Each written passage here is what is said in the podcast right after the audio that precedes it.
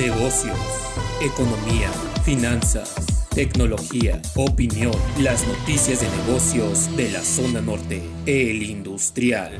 Este lunes iniciaron las nuevas tarifas para el gas LP, tanto para tanques estacionarios como en cilindro metálico. Representan un aumento de 45 y 15 centavos por kilogramo y por litro respectivamente.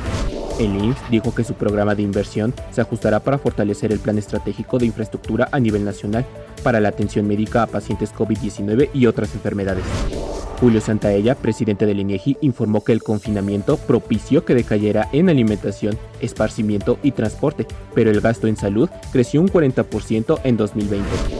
De acuerdo con el Consejo Mundial del Viaje y el Turismo, la inclusión de México a la lista roja del gobierno de Reino Unido como un país de alto riesgo para viajar dejará pérdidas mensuales superior a los 60 millones de dólares. López Obrador tendrá una llamada con la vicepresidenta de Estados Unidos, Kamala Harris, para abordar temas de la agenda bilateral y la donación de vacunas. Informe COVID-19. Van 203 millones de casos, 4.3 millones de muertes en el mundo. En México, 2.971.817 contagiados, 7.573 el día de ayer, 244.420 fallecidos, 172 el día de ayer, 2.326.466 recuperados.